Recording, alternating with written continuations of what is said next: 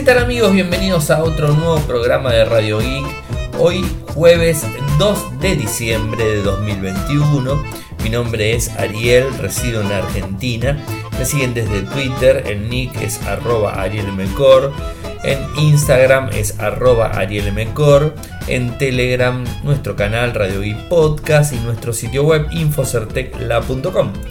Como todos los días, realizamos un resumen de las noticias que han acontecido en materia de tecnología a lo largo de todo el mundo y tengo varias cosas para contarles.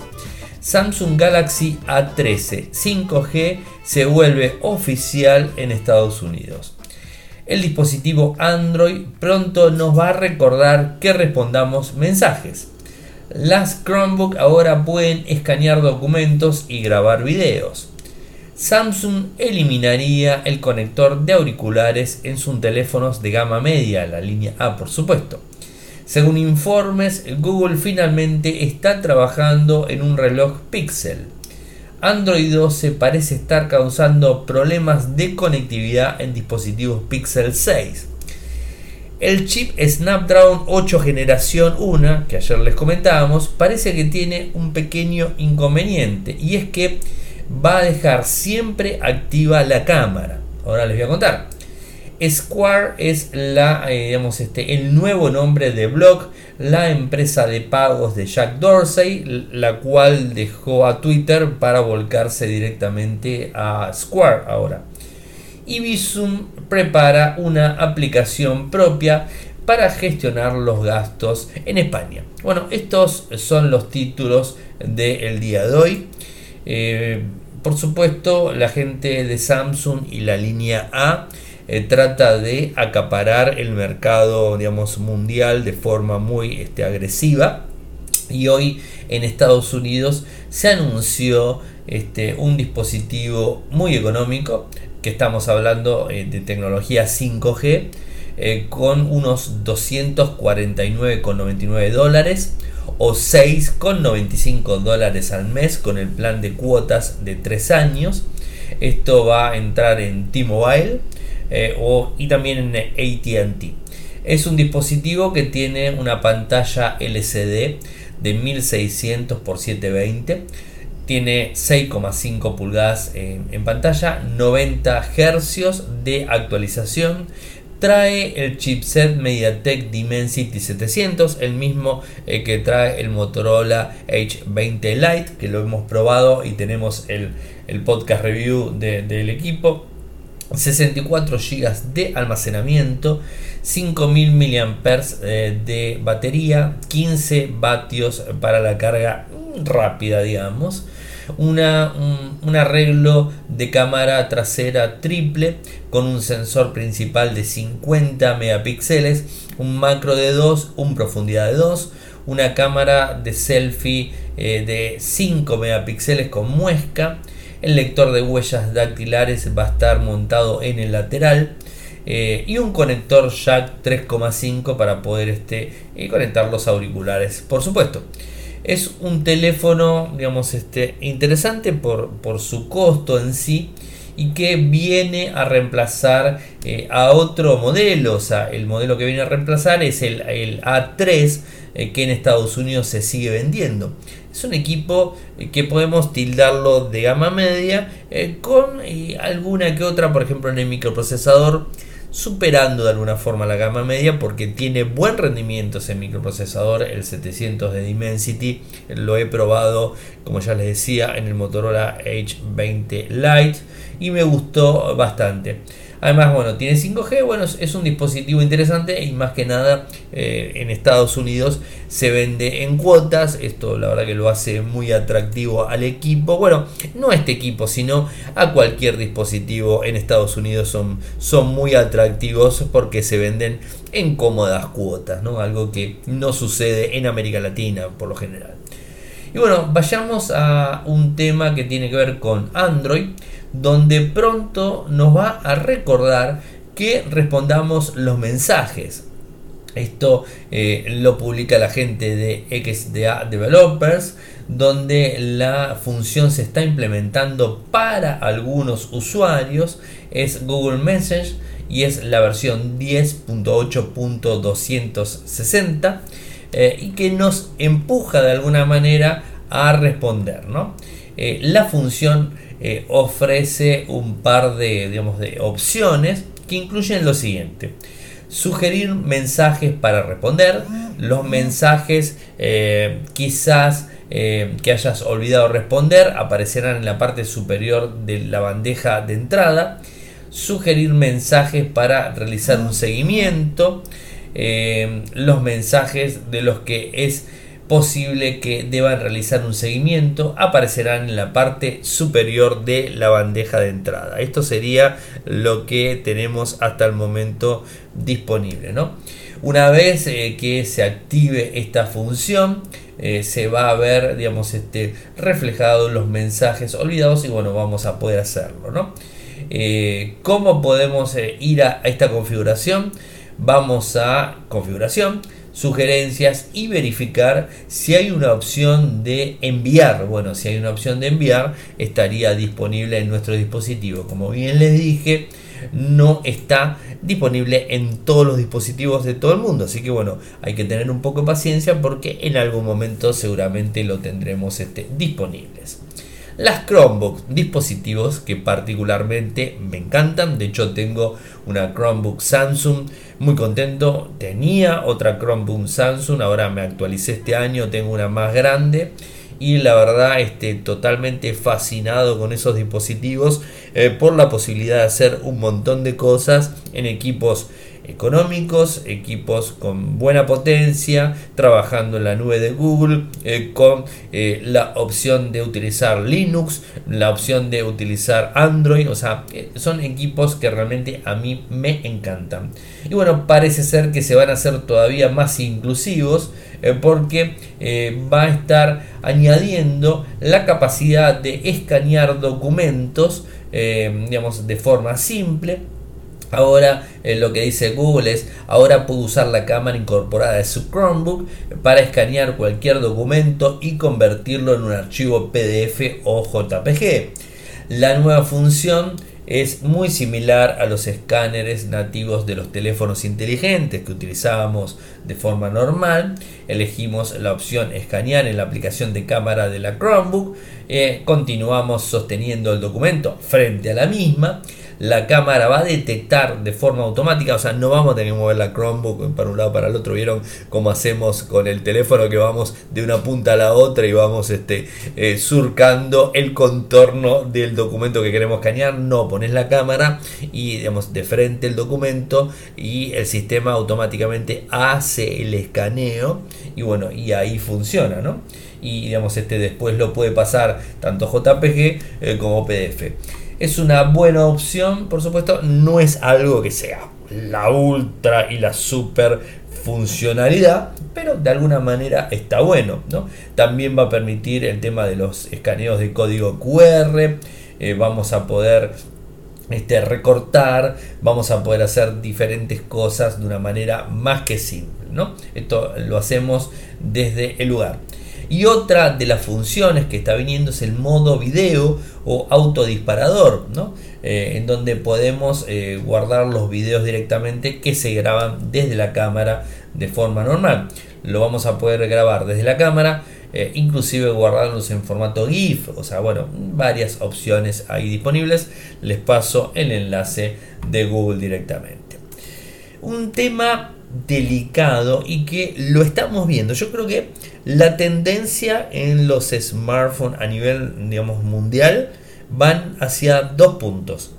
El primero de ellos, que los dos puntos los generó Apple. O sea, fue el primero que eliminó las opciones. Por un lado, el quitar el cargador de la caja, o sea, quitarle el cargador por temas entre comillas de ecología. Y segunda opción, quitarle el jack 3,5 en donde tenemos que ir directamente a auriculares Bluetooth. Bueno, son dos cosas eh, que de alguna manera se están este, impulsando en la gran mayoría de los modelos de smartphone.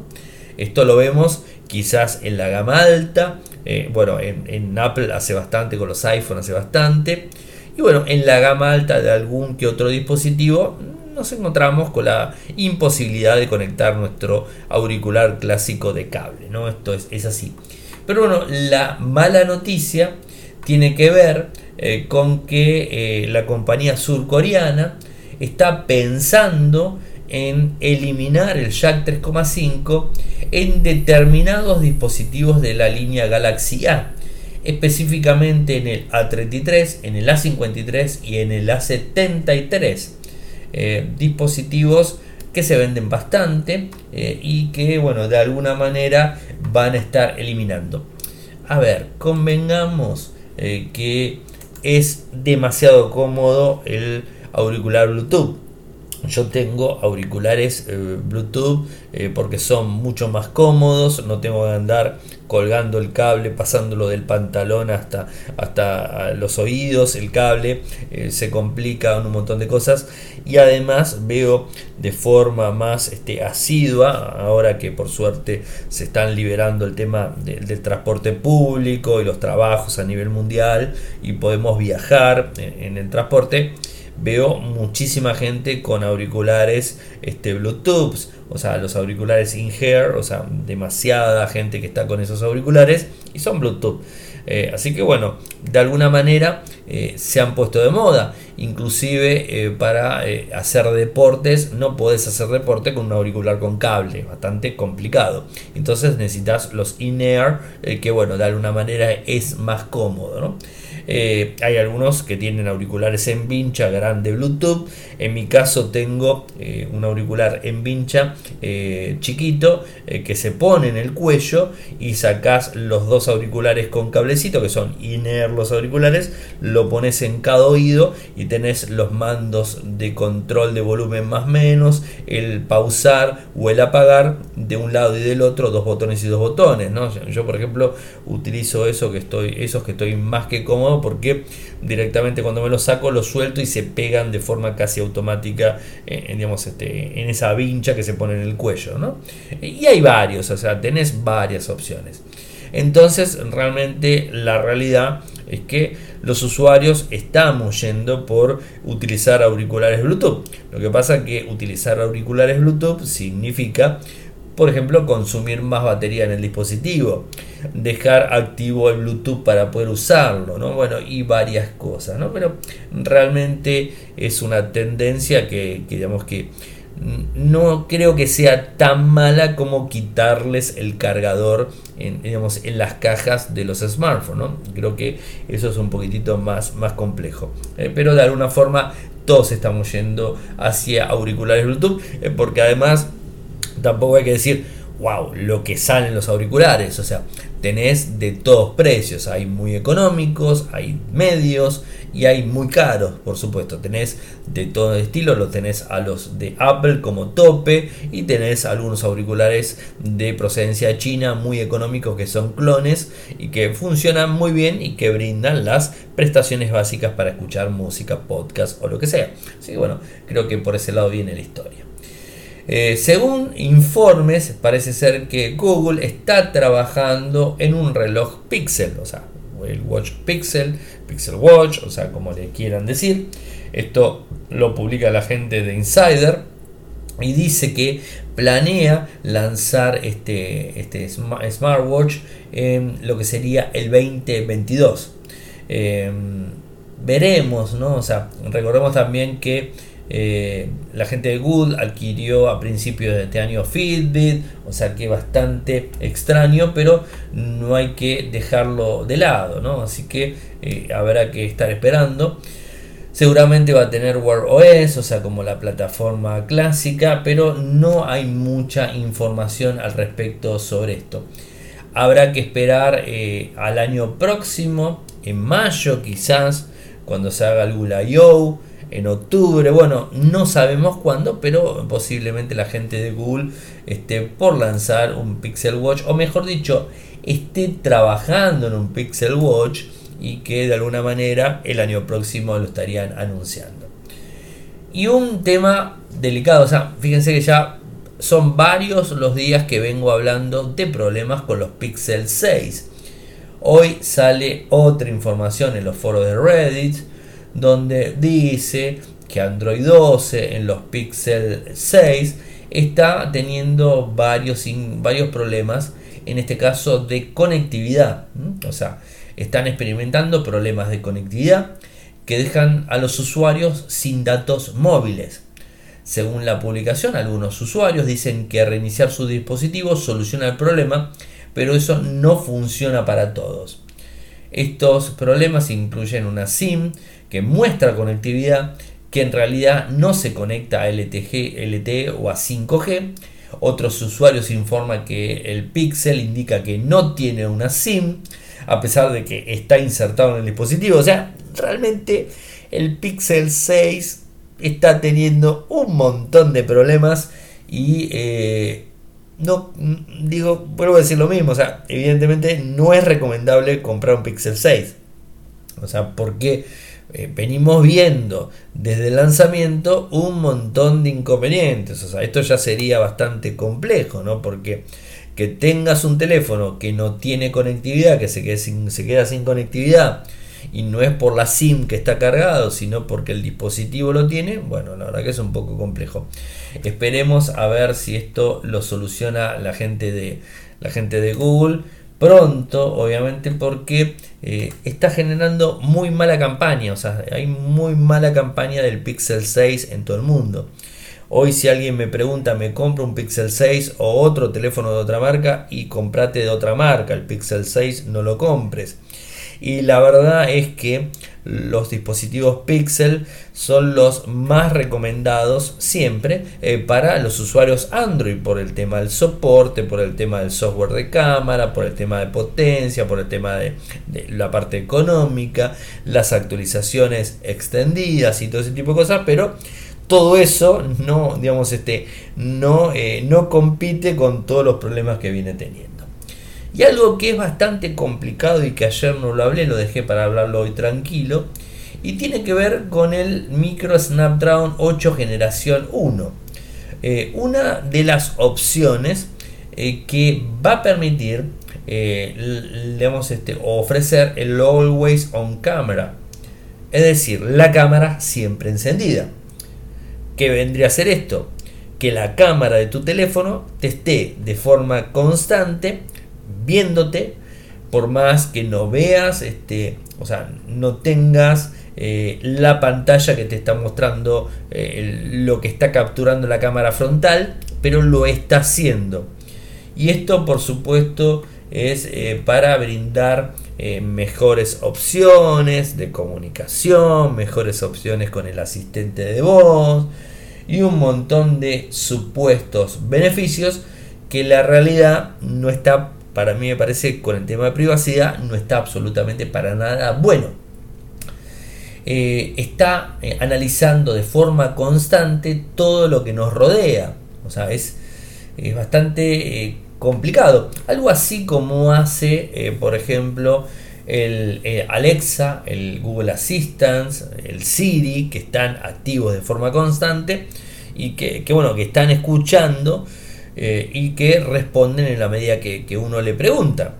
En este caso sería de otra manera, porque está mirándonos, chequeando absolutamente todo y vaya a saber si esa información nos la está enviando a algún otro lado. O sea, no, se termina bien de, saber qué, es lo que va a hacer, ¿no? Eh, y, más que nada eh, por, por el tema, digamos, de reconocimiento facial, o sea, hay, muchas, eh, hay muchos indicadores que no están buenos eh, con el tema de la privacidad. La gente de Qualcomm lo anuncia con bombos y platillos porque sería el primer microprocesador que lo va a, digamos, este, a implementar. Esperemos, eh, por supuesto, que haya una forma de bloquearlo y que el usuario que lo necesite o que lo quiera utilizar bueno, que, lo, que lo use sin ningún tipo de problema, ¿no? Eh, pero no todo, todo el mundo. Em, y esto en un Android 12 estaría funcionando bastante fuerte. ¿Es un sistema intrusivo? Y yo diría que sí, ¿no? Em, y además, algo de lo que dice, de lo que se jacta la gente de Qualcomm, que me estaba olvidando, es que consume muy poca energía. Más allá de que eh, este, el soporte a los diferentes em, capacidades de cámara va a ser excelente, o sea, va a soportar eh, cámaras de todo tipo, tamaño y de velocidades. Eh, bueno, eso está excelente, o sea, no, no hay dudas. Pero esto de estar de forma constante me parece complicado, ¿no? O sea, no, es, algo, eh, no, es algo para tomarlo como, un ejemplo, ¿no? Eh, así que bueno, habrá que, habrá que ver eh, todo, todo el tema de la visión computacional que va a disparar esto y bueno o sea va a ser un poco un poco complicado no y, bueno y veremos cómo las aplicaciones, en donde ahí ya empieza la cosa a complicarse, en donde cualquier aplicación esté, digamos, esté atento a esto y nos esté capturando, por ejemplo, el rostro y lo esté validando o esté enviando información, ¿no? Porque más allá de todo esto, esta es una funcionalidad que va a brindar el microprocesador y que de alguna forma las aplicaciones la van a poder aprovechar o no. Yo preferiría que no la aprovechen. Eh, pero bueno, es un poco la historia. Más allá de todo eso, el microprocesador, eh, el Snapdragon 8 generación 1 es el microprocesador más potente y la verdad que a mí me, gusta mucho su tecnología. Y sobre eso quiero mencionar de, una, de una manera bastante cortita que también, bueno, eh, la gente de, de Qualcomm presentó el generación el G3X generación 1 que está destinada a la plataforma de juegos directamente. Vieron como, como les había hablado el otro día que no sabíamos si iba a haber generación 3, generación 4, generación 6. Bueno, parece que sí va a haber cada generación y están orientados a diferentes segmentos eh, que bueno que, se va a poder utilizar. Así que bueno después le voy a estar eh, por supuesto comentando y, tienen toda la información en Infocertec como siempre. Eh, vieron que Jack Dorsey se bajó de Twitter de CEO de Twitter de forma inminente se bajó y se va a dedicar hacia su otra empresa la otra empresa que él tenía se, llama, se llamaba, mejor dicho, Block él se va de Twitter, se va a blog y automáticamente blog le cambian el nombre eh, y ahora se llama Square. Este, es bastante raro, ¿no? Pero bueno, así quedó. Eh, la empresa cambia de nombre. Eh, y este viene este cambio por algunas novedades en sí del negocio. y bueno, se unieron bastantes personas, ¿no? Square Crypto eh, una iniciativa separada de la compañía dedicada al desarrollo de, crypt, de, Bitcoin, eh, cambiará nombre Spiral, o sea, hay varias diferencias, ¿no? No solo eh, será Square, sino que reunirá otras empresas, ¿no? Porque hay varias empresas y que, bueno, van a, van a trabajar. Block es un ecosistema global de muchas empresas unidas por su propósito de empoderamiento económico. Así lo dice el comunicado de prensa que se los voy a estar compartiendo. Este enfoque se centra en diferentes actores, individuos, artistas, fans, desarrolladores y vendedores. Cash App es un proyecto de exchange descentralizado de Bitcoin y ayudará en este propósito de ofrecer herramientas para facilitar el acceso a la economía. Eh, bueno, Block va a llegar a cabo esta integración, bueno, va a hacer varias cosas, son varias empresas, son Square, Cash App, Spiral, eh, Bitcoin, Tidal, bueno, y, varias empresas así que, bueno, que están viéndose. Les voy a pasar el comunicado de prensa para que ustedes puedan tener toda la información. Y para, los que me escuchan desde España, Visum, que es una, una plataforma, digamos, para gestionar gastos, en, ese país, eh, bueno, eh, anunció eh, que, va a tener aplicaciones para hacer pagos directamente, digamos, para cobrar, para, pagar, para un montón de, cuestiones, y que está en, en, el horizonte, es decir, está armándose y va a estar disponible muy pronto, ¿no? vas a poder abrir la aplicación del banco entrar en un apartado correspondiente. Eh, no hay una aplicación oficial de Visum, aunque esto va a cambiar muy pronto, como les decía. La propia eh, app va a ser independiente de, Visum y ya está en desarrollo.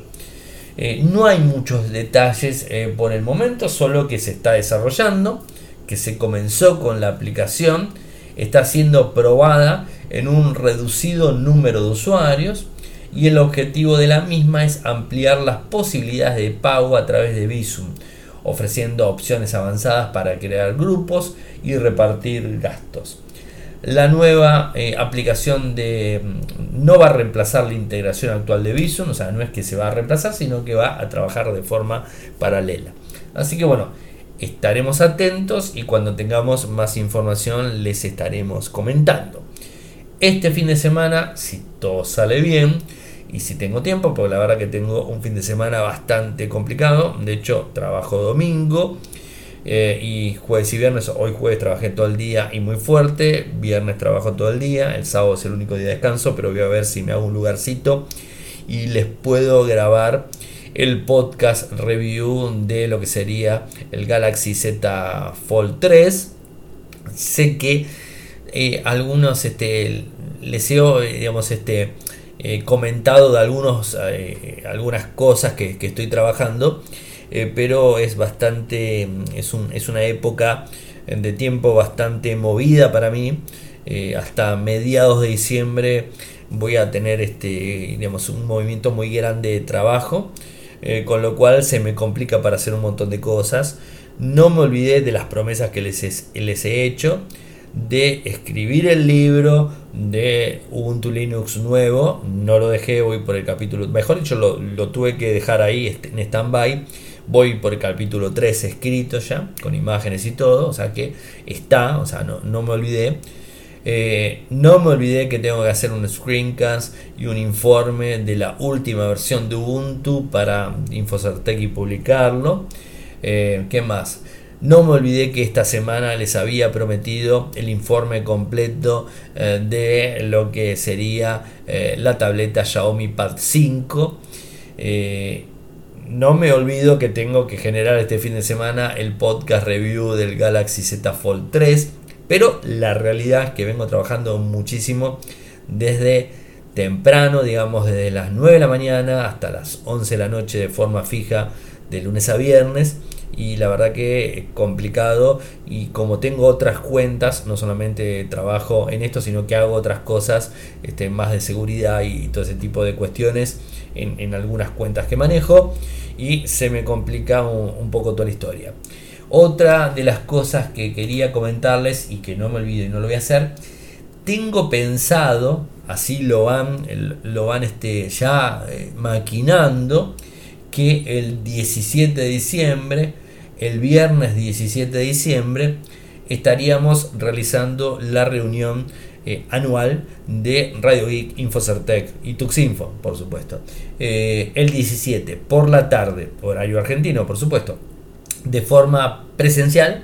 Eh, va a ser esa, esa reunión y seguramente voy a llevar una compu y vamos a transmitir por Google Meet para que se puedan conectar también los que están afuera. Así que bueno, veremos este, cómo, cómo lo, organizamos, ¿no? Eh, pero bueno, la, idea sería esa, ¿no? El 17. O sea que faltan dos semanitas. O sea, mañana es 3, el próximo viernes es 10 y la fecha sería el 17. Una semana antes justa del el 24 de diciembre, o sea que estaríamos a una semana antes. Juntarnos, tomar algo, la idea es el, todo el que se pueda acercar a Capital Federal, que de hecho yo no vivo en Capital Federal, yo también me movilizo de provincia de Buenos Aires a Capital Federal, me voy a movilizar a la tarde para poder juntarnos y que todos los que estén cerca se puedan acercar a tomar algo y bueno, este, eh, bueno a charlar eh, y bueno, a, compartir experiencias geeks el 17 de, 17 de diciembre. Así que bueno, vayan marcando esa fecha en el calendario y por supuesto para los que están este, para los que están escuchando y bueno seguramente vamos a transmitir desde telegram eh, desde el stream de telegram así que bueno, vamos a estar transmitiendo por ese lado. Bueno, esperemos que la conexión también nos, nos facilite la, la posibilidad. Así que marquen la fecha para el 17 de diciembre. El año pasado por las cuestiones de la pandemia no hicimos nada, pero lo venimos haciendo ya del año 2007, o sea que venimos haciendo todos los años de forma constante y bueno, el año pasado fue el único que no lo pudimos hacer, pero bueno, este año las cosas están un, bastante mejor con el tema de la pandemia, muchísima gente vacunada, entonces es como que, y al menos en Argentina, la cosa está un poquito más tranquila. Yo sé que en otras partes del mundo se está complicando, pero bueno, este, de alguna manera poder juntarnos estaría bueno. Así que bueno, eso es todo. Ah, me olvidaba lo último, lo último. Vieron que me voy olvidando cosas. Eh, recién hoy, para el que me lo preguntó, porque publiqué en Instagram eh, el tema de el Galaxy Z Flip 3. Lo instalé recién eh, cuando llegué hoy a las 8 de la noche de, trabajar, de haber salido de casa a las 7 de la mañana. Llegué a las 8 de la noche, el dispositivo estaba completamente cargada las aplicaciones que uso, clonado para utilizar el teléfono. Voy a ver si me animo la semana que viene en sacarlo a la calle y utilizarlo con el SIM mío. O sea que bueno, vamos a ver si, si me animo con eso. Eh, pero bueno, tengo que, tengo que probarlo. O sea, algunos me han preguntado y no pude, no pude digamos, dar mucha data. Y por último, sí, esto sí es lo último. en el día de hoy estuve eh, utilizando fuera de casa, digamos, como les dije, de 9 de la mañana a 6 de la tarde, eh, estuve utilizando la tablet de Lenovo, la, eh, la, Tab P11, la estuve utilizando con el teclado, con el lápiz y todo, como computadora en definitiva, y la experiencia fue más que buena. De hecho, todas las noches que estoy grabando, estoy grabando con, la, el, audio, me lo captura la tableta esta, o sea que todas las noches la utilizo. Y eh, bueno, bien, bien, bien, una, linda experiencia. El modo, eh, el modo escritorio es muy similar al modo escritorio que tiene Motorola en el G100, en el H20 Lite y en el H20 Pro. O sea, es muy similar, nada más que con teclado, el mouse y todo ese tipo de cosas. Eh, así que bueno, voy a estar generando. Esto lo voy a hacer un poquito más adelante. Como esta tableta, la tab es mía, porque bueno, como ustedes ya saben, me la gané por suerte en un sorteo que hizo Lenovo Argentina en el evento. Y bueno, me la gané. Entonces, como es mía, la dejo para el último momento y hago la review a mediados de diciembre. Así que bueno, voy a dejarlo un poquito más adelante. Bueno, gente, ahora sí, termino eh, el último programa de la semana, recuerden, el lunes a jueves. Saben que pueden seguir vía Twitter, mi nick es arroba arielmcor, vía Instagram es arroba arielmcor. Si quieren apoyarlo, apoyarme pueden hacerlo de dos maneras, desde Argentina, desde cafecito.app barra cafecito.app barra radioic, de 50 pesos el cafecito en adelante. Si quieren hacerlo de forma internacional, lo hacen vía Patreon en www.patreon.com radioic de un dólar en adelante. Se los voy a agradecer muchísimo. Si quieren suscribirse a nuestro canal de YouTube en donde subimos el programa es youtube.com barra infocertec. Si quieren eh, seguirnos de Telegram, Radio y Podcast. Si quieren entrar a nuestro sitio web desde Argentina, infocertec.com.ar. Eh, desde Latinoamérica, infocertecla.com. Muchas gracias por escucharme y será hasta el lunes. Buen fin de semana para todos. Chau, chau. Toyoko ofrece cursos de programación y servicios de desarrollo de software a medida. Para más información ingresar a toyoko.io. Podés editar tu libro digital en Infocertec. Encontrá más información enviando un correo electrónico a info.infocertec.com.ar. Para auspiciar en Radio Geek Podcast, pueden enviar un correo electrónico a la cuenta info.infocertec.com.ar.